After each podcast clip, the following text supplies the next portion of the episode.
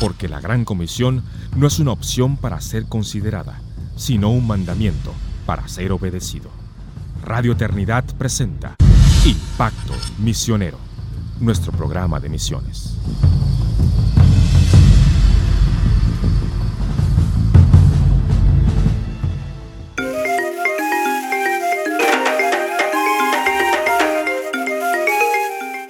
Buenas tardes hermanos, esta es una nueva entrega de su programa Impacto Misionero, el podcast de misiones de Radio Eternidad.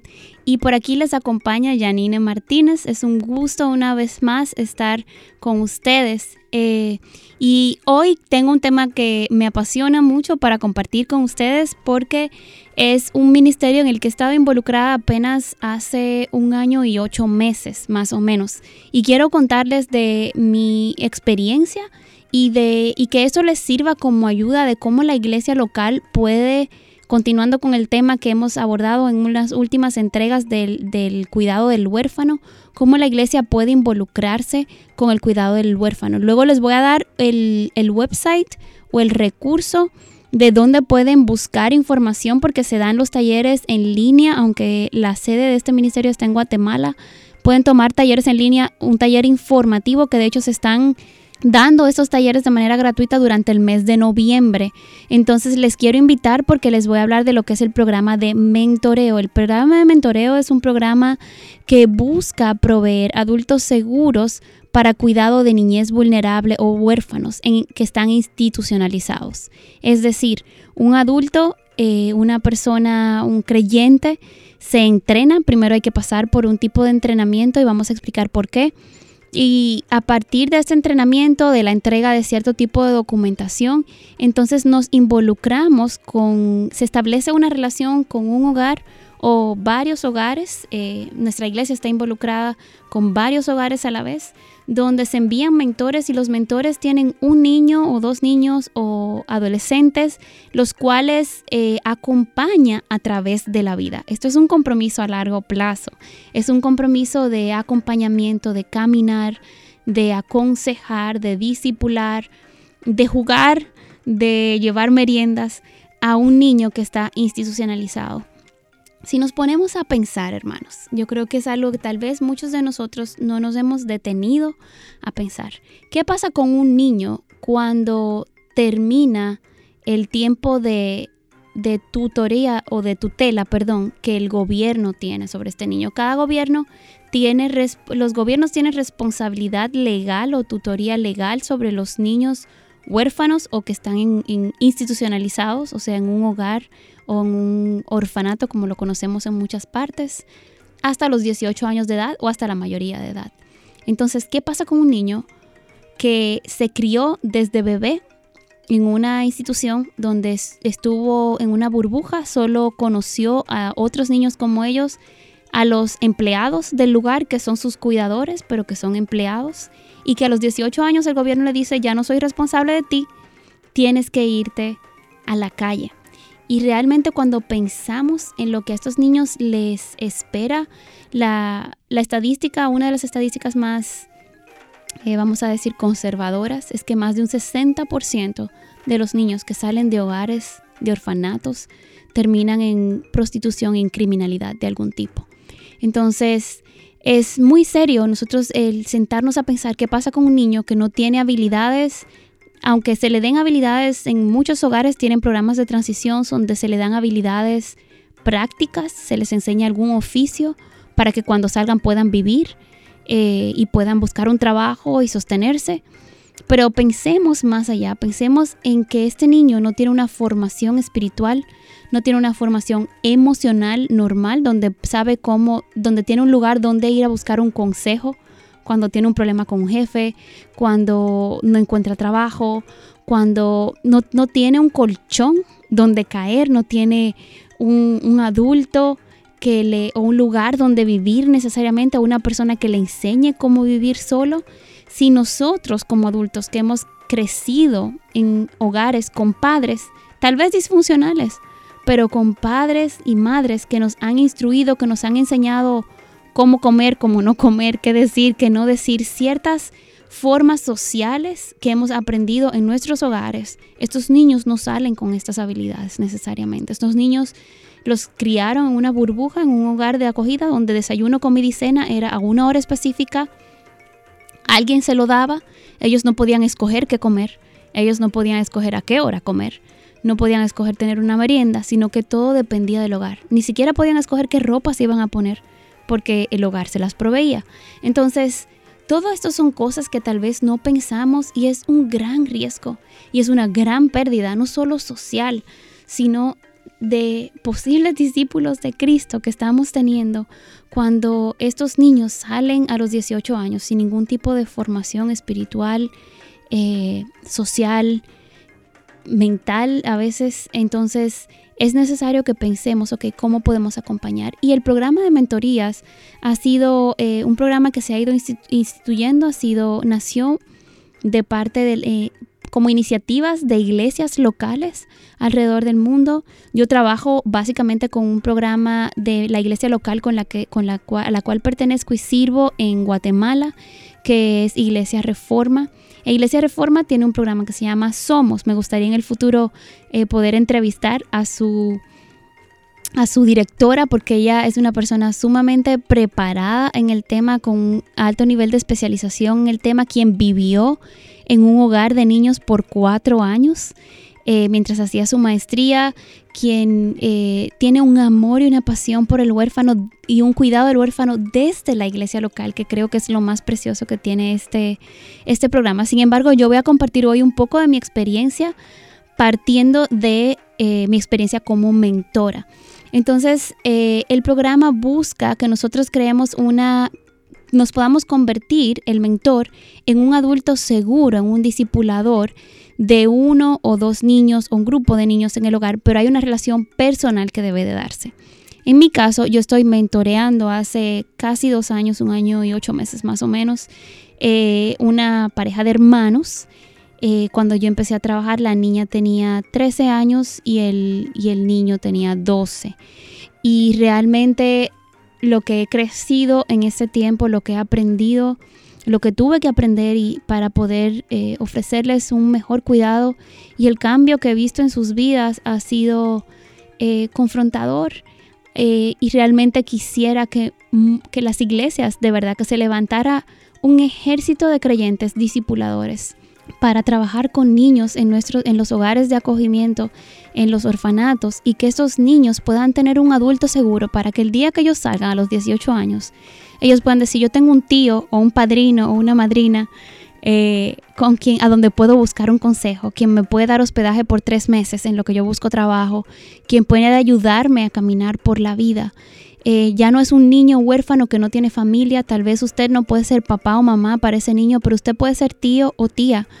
Y en mi caso, la razón por la cual yo primero conocí de este programa y, y me hizo tanto, tanto sentido cuando me contaron cómo funcionaba, cuáles eran sus objetivos, eh, cuáles son los límites. Obviamente un mentor no es un papá adoptivo. Nosotros no confundimos nuestro rol, no confundimos a los niños sobre todo porque el interés superior del niño es lo que buscamos, no el del adulto. No que el adulto busque, ah, bueno, como yo no tuve hijos, voy a buscar un sustituto, no. Yo no estoy buscando sustituto de hijos. Realmente yo asumo la responsabilidad de cuidar a estos niños por lo que el niño necesita, por lo que Dios nos ha llamado a hacer para cuidar al huérfano, para acordarnos de ellos, pero no por una realización personal. Esta no es una motivación pura ni es una motivación correcta para involucrarnos en la vida de la niñez vulnerable. Este, en mi caso, cuando llegué a la ciudad de Guatemala para servir con Iglesia Reforma, eh, siempre he estado apasionada por el tema de los huérfanos desde los 16 años. De hecho, parte de mis sueños desde los 16 años era algún día llegar a adoptar, pero tuve una soltería extendida. Eh, hasta este año me acabo de casar, pero la adopción siempre estuvo en mi mente. Sin embargo, como soltera, estuve sirviendo como misionera muchos años y obviamente no era el tiempo ni era el llamado que yo tenía en ese momento. Pero desde mis 18 años más o menos me involucré en trabajo con hogares de acogida, eh, con un hogar en específico que trabajaba con niños de la calle. Este hogar en específico rescataba niños de la calle, obviamente habían vivido situaciones de abuso de todo tipo, Eh, eran niños con un pasado difícil, con un presente aún más complejo, con ya muy marcados, muy heridos. Y era, fue una experiencia muy diferente a la que estoy trabajando ahora, que es mayormente con niños que están en hogares de acogida, pero que han sido huérfanos casi desde bebés, han, han estado en estos hogares. Entonces el tipo de cuidado, el tipo de protección, el tipo de trauma que estos niños tienen es distinto. No es menor que el otro, pero sí es distinto. Y el año pasado me invitaron a compartir con un grupo de personas cómo orar por el huérfano. Tengo muchos años orando por los huérfanos. Eh, y a partir de la palabra, partiendo de la palabra, ¿cuál es nuestro llamado? ¿Cómo oramos por los huérfanos? Y ese día había una mesa de este hogar y, este hogar tenía tarjetas de patrocinio, como muchos eh, ministerios que trabajan con niñas vulnerables buscan patrocinadores de niños específicos que se comprometan financieramente mensualmente. Yo acababa de llegar a Guatemala, no conocía el hogar y obviamente no me atrevía a involucrarme eh, así de entrada, eh, sino que le dije, mire, puedo tomar esta tarjeta y, llevarme esta tarjeta para estar orando por esta niña. Otra cosa que tampoco eh, entiendo correcta, que es algo que tal vez hacemos, que no es necesariamente correcto, es que a veces nosotros hacemos, vemos a los niños como un menú. Ah, ¿cuál es cuál me cae bien. No, hermano, o sea, eso está viendo la foto de los niños, a ver cuál es que nos cae bien por, por cómo se ve un niño, o sea, no es, no creo que sea realmente lo que Dios nos ha llamado a hacer. Así que yo se lo tomé la tarjeta de esta niña y leyendo la tarjeta, eh, me chocó su historia porque ellos, ella y su hermano menor estaban juntos en el sistema desde bebés y habían estado en un hogar, pero eh, tuvieron un proceso fallido de de adopción. Su, adopción no funcionó, o sea, ellos los adoptaron y los regresaron. Y eso es un trauma aún mayor añadido a la vida de estos niños.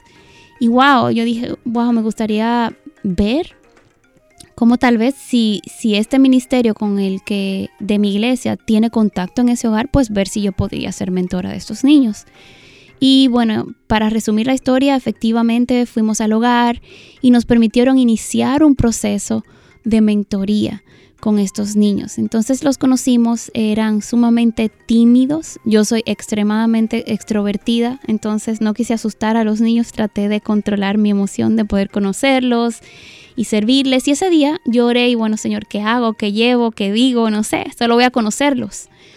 Y se me ocurrió llevar una bolsa, una funda de, uvas, un paquete, eran como tres libras de uvas de uvas verdes sin semilla. Yo dije, bueno, le voy a llevar frutas, no le voy a llevar azúcar, o sea, dulce, eh, y le voy a llevar un par de snacks para que se queden para la semana. Y realmente fue súper interesante porque creo que era, ellos ese día me dijeron, a nosotros nos encantan las uvas, pero casi nunca la comemos, porque obviamente los hogares no se pueden dar el lujo de usted, la mayoría de nosotros no hemos pensado en eso, nosotros hablamos eh, que que un kiwi, que, el rambután, que la fresa. Muchos de los niños en los hogares de acogida, señores, salen de los hogares sin haber probado frutas distintas. Conocen tal vez el, el, mango, la piña y si acaso y el guineo. Pero hasta esos detalles de cosas que para nosotros son normales y comunes, ellos solo la han visto en libros de texto. Y, y compartimos ese, ellos se comieron el paquete entero de uvas, no le puedo hacer la historia, es increíble, pero estos niños quedaron, obviamente estaban resguardados, se veía que tenían cierta distancia, como quien dice, porque esta extraña se está interesando en mí. Yo les expliqué que yo era de una iglesia, que yo era misionera y que, y que yo estaba ahí porque yo quería conocerlos, quería eh, bajo la supervisión del hogar, eh, ser su amiga, que ellos tuvieran a alguien con quien contar de la iglesia, que ellos conocieran y obviamente tomó mucho tiempo, pero la clave en cualquier programa de mentoría y en cualquier tipo de discipulado, porque la mentoría es un tipo de discipulado, en cualquier tipo de discipulado la clave es la permanencia, hermanos, no es la intensidad. A veces pensamos cuando empezamos a discipular a una gente que tenemos que juntarnos todos los días, que tenemos que ver dos veces al día cómo está esa persona, ese nuevo creyente. Y, a veces podemos cometer el mismo error con, con los niños o personas que nos estamos involucrando en sus vidas como mentores. Y realmente lo que cambia la vida de estas personas es la permanencia, el saber que usted está ahí, que usted se va a quedar y que aunque que no es un asunto de que nos veamos todos los días, aunque nos veamos solo una vez al mes, una vez al mes usted va a ir. Y obviamente al principio estos niños no eh, quedaron sorprendidos de que sí, de que yo regresaba el siguiente mes, aunque tal vez ellos no habían sido tan simpáticos, aunque ellos tal vez no habían prestado tanta atención a lo que habíamos hablado. Empecé a llevar juegos de mesa, hicimos una actividad, eh, reclutamos un grupo de amigos y en Semana Santa hicimos una actividad con pizzas y títeres y eh, hay otros detalles de la historia que en este momento no los puedo compartir porque hay que cuidar obviamente la confidencialidad de, y la identidad de los niños y algunas de las personas involucradas, pero Dios fue desarrollando un amor por estos niños. Eh, y recuerdo un día que una de las, de otra de las niñas, una niña más pequeña de unos siete años, a quien le tomé mucho cariño también, Hoy en día los niños del hogar todos me ven como Janine y la tía Janine y todos ya me ven como parte de su vida. Pero yo no soy la heroína de la historia, porque estos niños están siendo cuidados siete días a la semana y hay un grupo inmenso de personas en Estados Unidos y en Guatemala que proveen financieramente, que proveen el cuidado. Hay psicólogas, hay médicos involucrados que son los que le dan el cuidado médico a todos los niños. Em, hay todo un sinnúmero de personas y mi aporte realmente puede parecer muy pequeño. Eh, pero realmente en la vida de estos dos niños eh, tiene gran significancia. Y cualquier mentor en la vida de un niño es de mucho significado y es de mucha importancia porque crea un vínculo eh, de amor y de permanencia que este niño hasta el momento no ha conocido y un vínculo que trasciende la responsabilidad legal hasta una edad específica, sino que es un vínculo de compromiso y de amor. Vamos a tomar una pausa en este momento y regresamos en unos minutos.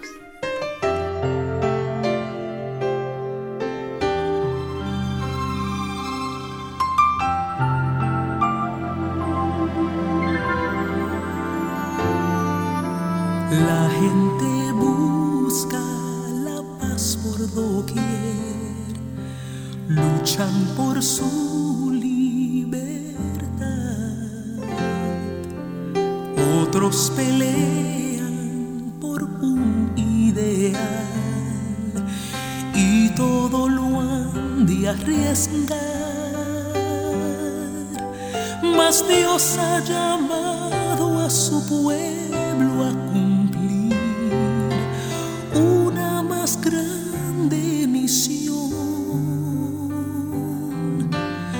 nos dio un mensaje de paz y esperanza y el mundo lo debe saber. Nuestra misión es llevar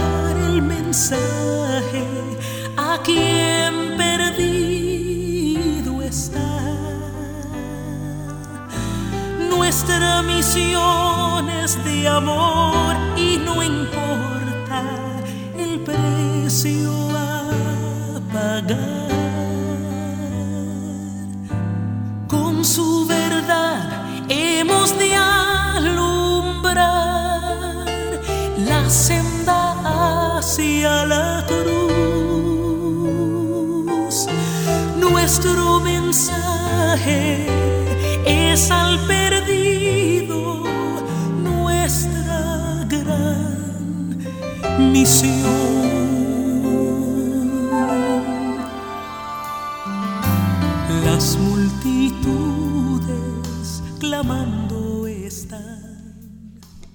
Regresamos nuevamente con la historia y del, de la mentoría, mi experiencia en mentoreo y cómo nosotros podemos como la iglesia local es realmente involucrarnos en lo que es las iniciativas de mentoreo. En mi caso, eh, también tuve que hacer un entrenamiento, es un entrenamiento de un ministerio norteamericano que se llama Back to Back Ministries. Eh, y en español el, entrenamiento se llama Cuidador competente en trauma. ¿Por qué? Todos los niños que están institucionalizados han pasado por trauma, múltiples traumas. Y realmente cuando nosotros eh, no no nos capacitamos y no entendemos la realidad de estos niños, a veces podemos decir cosas, a veces podemos hacer cosas que hacen más daño que bien. porque a veces en nuestra ignorancia terminamos diciendo cosas o haciendo cosas que solo le recuerdan o le enfatizan este trauma a estos niños, a cualquier niño que esté institucionalizado, está institucionalizado y el, y el hecho de haber sido abandonado y haberse criado sin sus padres o cualquier otra combinación de situaciones que estos niños han atravesado. Eh, son niños que han pasado por trauma. Entonces es muy, muy, algunos de los temas que trata esta capacitación es entender lo que es, cuál es la meta del bienestar infantil y la, la meta, la mejor, lo que mejor podemos ofrecer para estos niños es, como les decía desde el principio, es la permanencia, no es comprarle cosas, no es darle regalos. Hay muchas experiencias de esta pero este no es el fin en sí mismo. Lo que consideramos como bienestar infantil es un niño que pueda tener un adulto seguro eh, a dónde correr y que este adulto seguro desde nuestra perspectiva cristiana, entonces sea un adulto que provea una figura, un ejemplo de Cristo, no volviéndonos nosotros salvadores de estos niños, sino apuntándoles al Salvador eterno, al que nosotros dándoles ejemplo de permanencia podemos apuntarle al Dios que permanece en sus vidas. Entonces no apuntamos a estos niños a nosotros, pero nosotros nos volvemos una figura, un medio de gracia para la vida de estos niños. Entonces podemos también identificar cuáles son las habilidades esenciales que tenemos que desarrollar. Eh, muchos no sabemos por dónde empezar. Y entonces este entrenamiento nos capacita en, qué habilidades tenemos que desarrollar para poder cuidar a estos niños, eh, cuál es el impacto que el trauma tiene, es mucho más profundo de lo que muchos de nosotros tal vez podamos imaginarnos porque no lo hemos atravesado o porque hemos atravesado trauma distinto, muy distinto al cual estos niños han atravesado. Y cómo a partir de su vida otros estresantes agravan esa situación original de trauma que ellos atravesaron. Eh, cómo podemos identificar respuestas, eh, cosas que permiten a los niños adaptarse y crear un apego sano, no un apego codependiente ni, ni que nos volvamos una figura, como les decía, sustitutiva de los padres, porque ese no es el llamado del mentor, ese no es el rol del mentor. Si es adopción, entonces usted toma un rol de padre, pero si no es adopción, entonces el mentor es, es otra figura. Entonces, y describir algunas estrategias que pueden hacer y otras estrategias de cuidado personal. Porque cuando trabajamos y cuando servimos niñez vulnerable, cuando servimos a otros, tenemos que aprender cómo guardar nuestras emociones de manera tal de que podamos realmente servir desde un corazón sano desde una persona con una, em, una emocionalidad sana, eh, una persona espiritualmente madura que va a poder guiar a este niño o a este adolescente en una relación saludable con Cristo, que es nuestra meta realmente. Eh, y que estos niños puedan en su camino de sanidad, que es todo un caminar, una jornada, entonces puedan tener a alguien con quien ellos puedan contar. Este es el propósito del, mentor. Y entonces en mi caso, eh, continuando con la historia, eh, ha sido muy interesante porque a, medida que los meses han ido pasando, hemos hecho algunas actividades para sus cumpleaños. Lamentablemente después de eso vino la pandemia. Y durante la pandemia, obviamente, los gobiernos, el gobierno de Guatemala particularmente, puso restricciones para proteger a los mismos niños y a los cuidadores de que obviamente no se podían aceptar visitas de nadie. Entonces, por ejemplo, algunos niños que están en los hogares que son como acogimiento, que todavía tienen algún padre o su mamá viva, pero que por situación de, de pobreza no puede tenerlos o de negligencia, el gobierno se, le, se lo quitó, pero no le quita completamente el derecho de ver a sus hijos. Entonces los niños algunos niños en estos hogares reciben visita de algún familiar, un tío, una tía, su mamá eh, o su papá.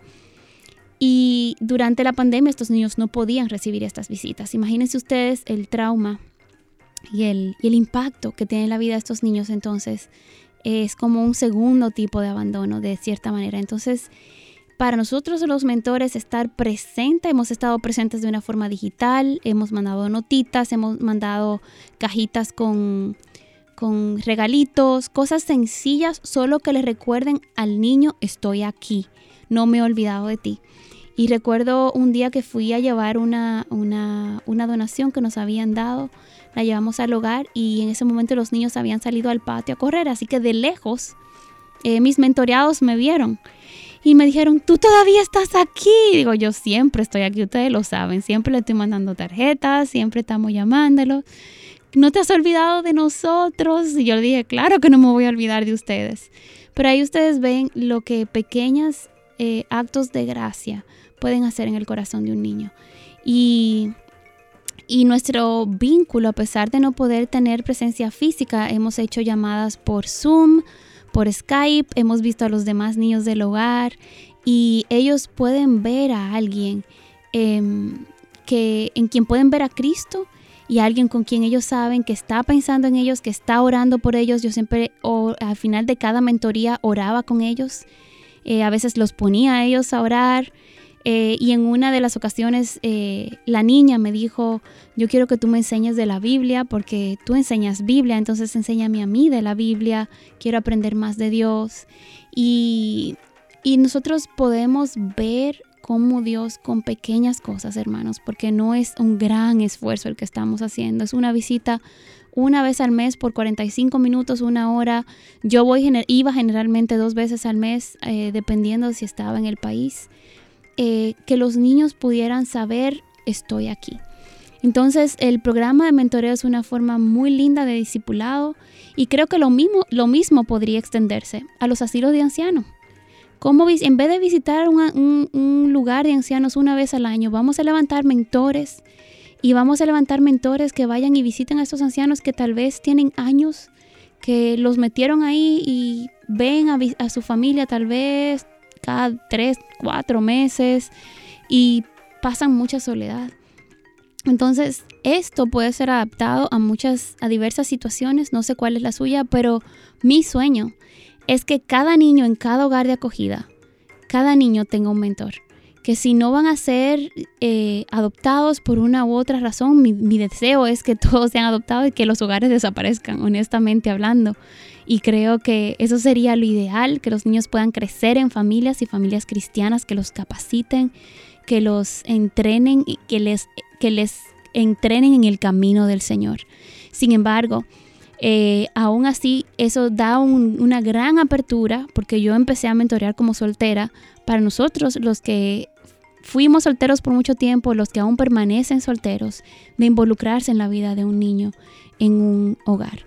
Así que esto es de manera general un testimonio breve de cómo podemos involucrarnos en hogares de acogida, pero realmente es nuestro deseo que si usted quiere informarse más al respecto de este ministerio u otros, usted pueda buscar información o inscribirse en el entrenamiento que Somos da de cuidador competente en trauma, que está en el website es www somosgt.com. Repito, www.somosg de letra G y T con la letra T.com. Y que Dios de verdad guarde a su iglesia, que Dios levante a su iglesia, que Dios amplíe su iglesia a través de muchos mentores que son discipuladores que se levanten para que los niños en los hogares puedan conocer a Cristo, ver a Cristo y conocer al Padre Eterno que nunca nos abandona. Les amamos y oramos por cada uno de ustedes. Gracias por, eh, a nuestros oyentes por estar escuchándonos una vez más. Este ha sido Impacto Misionero, el podcast de misiones de Radio Eternidad. Hasta la próxima, hermanos. Has escuchado Impacto Misionero, el programa de misiones de Radio Eternidad. Te esperamos en nuestro próximo programa. Impacto Misionero es una producción de Radio Eternidad.